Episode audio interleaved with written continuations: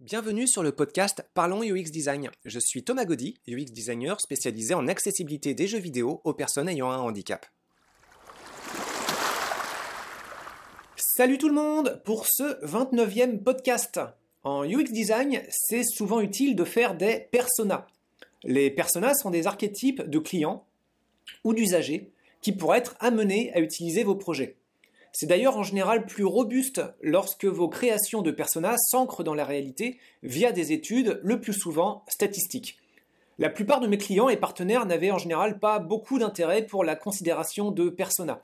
Pas le temps, pas d'intérêt, on connaît nos utilisateurs, toutes sortes d'excuses en fait. Bref, les personas sur le papier c'est très bien, et sur le terrain il s'agit souvent de faire le travail le plus vite possible, avec le résultat le plus visible possible, sans détour, sans remise en question efficacité, rapidité, synergie. Mais après tout, les personas, ça peut s'appliquer à à peu près n'importe quelle démarche. Et si les statistiques sont importantes, car elles peuvent apporter plus de consistance à vos archétypes, vous pouvez aussi passer par une démarche plus qualitative, basée sur des rencontres mémorables, des comportements hors du commun, ou bien au contraire très représentatifs de votre réalité, des modèles d'interaction épiques, ou bien au contraire tout à fait banals. Ce qui compte dans la constitution de vos personas, c'est la méthodologie de conception qui doit être transparente pour faciliter la compréhension de sa fiabilité et pour permettre de réfléchir aux usages que l'on souhaite en faire. Le plus souvent, l'usage, c'est l'amélioration de processus d'interaction des interfaces, l'efficacité à atteindre plus rapidement un but, ce but pouvant être évidemment différent selon justement le type de persona. Il y a d'autres usages envisageables dans d'autres contextes d'interaction. Ce podcast s'adressant aussi à des personnes souhaitant travailler dans le design, je vous propose de dépeindre non pas des personas, mais des portraits, non pas d'utilisateurs, mais de collaborateurs. Autant les usagers d'interface peuvent se faire embêter par des défauts de conception, autant vous, en tant que designer, pourriez aussi vous faire coincer par des situations d'interaction avec des collègues, qui se refermeraient doucement mais sûrement comme des pièges bien sournois. Et ces situations auront des impacts sur votre travail et sur la qualité des projets qui vous passeront entre les mains. La façon dont vous gérez ces situations a aussi un impact en UX design. Alors attention donc pour ces portraits, pas question de balancer qui que ce soit, pas question de dénoncer des individus. En premier lieu parce que ça grillerait nos activités de consultant, hein, donc euh, pas question. Ensuite aussi parce qu'il y a une forme de secret professionnel, donc une question de confiance. Et enfin parce qu'aucun de ces collaborateurs que je pourrais dépeindre de cette façon n'a eu finalement de mauvaises intentions. En fait, ces collaborateurs ont probablement voulu faire de leur mieux. Donc c'est parti pour un premier portrait, il y en aura probablement d'autres. Pour le premier, je vous présente le roulement de tambour, le décapiteur de santé. Oui, on va y aller pour des appellations très imagées. J'aime bien l'heroic fantasy. Ça aurait pu être le portrait du barbare buveur de jus de bébé, mais je commence modestement avec le décapiteur de santé. Le contexte. Un contrat de travail prenait beaucoup de temps à être négocié. Plein d'allers-retours, de discussions à rallonge, mais sur un rythme particulièrement lent. Ce n'est pas forcément un problème en soi, hein, chacun son rythme. Et au fur et à mesure de ces discussions, le périmètre de travail devenait de plus en plus clair. Comme ça arrive parfois, les négociations peuvent aussi tomber à l'eau. Mais là, avec mon décapiteur, il s'est passé un truc particulier. Normalement, pour ce travail-là, une fois terminé, il aurait demandé à être validé d'une façon un peu particulière. Le processus de vérification euh, nécessite qu'il y ait euh, bah, une vérification sur une région atypique du globe. En fait, voilà, pour vérifier, pour valider le travail, il fallait prendre l'avion et aller quelque part pour vérifier que le travail euh, fonctionnait bien là-bas. Donc mon collaborateur a annoncé partir en voyage pour valider le travail dont nous discutions, sans que ce travail ait été lancé par une signature de contrat ni accord informel entre nous. Donc en fait, ce collaborateur, il a sauté une étape. Il est parti subitement de l'étape où on discute, à si je vais pouvoir faire ou pas le travail qu'il me demande, à directement l'étape de vérification du travail que je n'ai évidemment ni démarré ni même planifié car rien n'était conclu entre nous. Donc il a annoncé partir en voyage en mettant en copie plein de collaborateurs pour valider un travail inexistant. Donc euh, vraiment, what the fuck décapiteur, vraiment, sérieusement, tu annonces comme ça devant tout un tas de monde que mon travail va être évalué, la date de vol est fixée, alors qu'on ne s'est même pas entendu sur les façons de le commencer, ce travail, sans même parler des délais. Donc face à une situation pareille, il n'y a pas vraiment euh, 10 000 euh, solutions possibles. Il y a une seule réponse digne à avoir, un petit démenti calme, une rétractation polie. On explique calmement où les négociations se sont arrêtées et on ne tombe pas dans les promesses annoncées euh, par d'autres euh, nous concernant alors que ça n'a pas été discuté avant. Donc vous faites ça, ok, c'est un boulot qui tombe à l'eau, mais il y en aura d'autres, c'est pas grave. Ce que je veux dire, c'est que euh, ça, ce type de travail, ça ne peut raisonnablement pas marcher.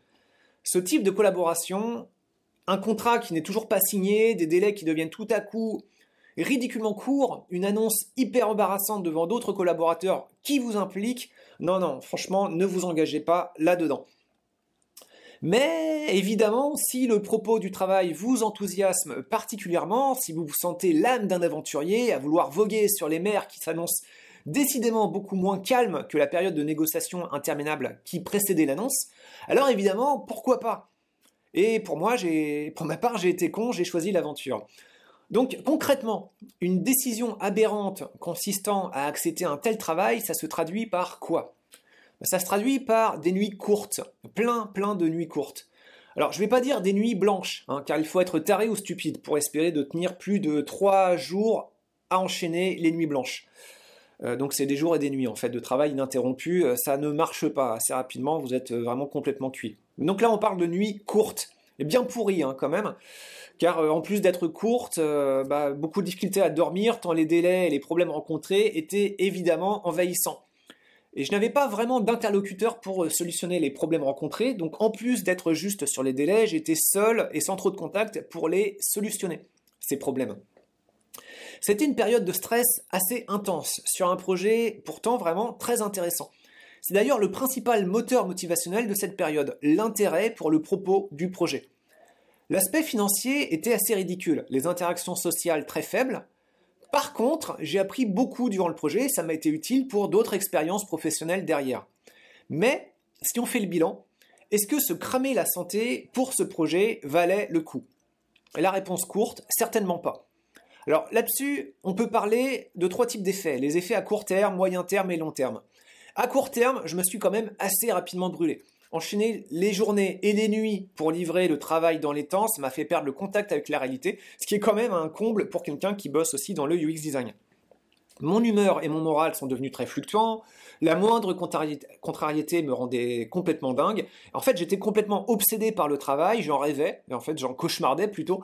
Et j'étais vraiment barré très très loin dedans avec des aspects que je ne maîtrisais pas forcément très bien.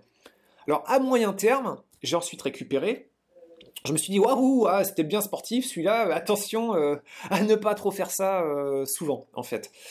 Bon, voilà, à moyen terme, on en rigole. Et puis, euh, à long terme, bah, je crois que je n'ai jamais complètement, pleinement récupéré de ce crunch solitaire. J'ai eu d'autres périodes de travail bien absurdes que je n'ai jamais poussé de façon aussi intense, mais c'était des périodes pour lesquelles mon état de santé dégringolait déjà plus vite, comme si l'expérience que je vous décris dans ce présent podcast m'avait fragilisé et fait perdre de façon permanente quelques points d'armure et d'endurance. Alors mon décapiteur de santé n'était pas malveillant. Ça c'est un point important qui vaut le coup d'être souligné et répété encore. Dans cette situation, il était surtout déconnecté de ce que j'avais pu traverser pour lui. Mais lorsque je communiquais avec lui, de façon générale, ça allait bien.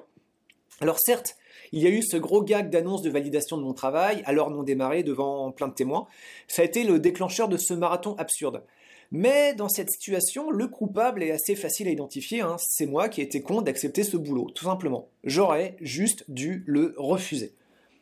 Maintenant, ceci étant dit, prenons un peu de recul et essayons d'identifier des collaborateurs, euh, des archétypes de collaborateurs qui se rapprochent de ce portrait. dans le milieu du jeu vidéo, c'est très fréquent finalement de partir en crunch mode.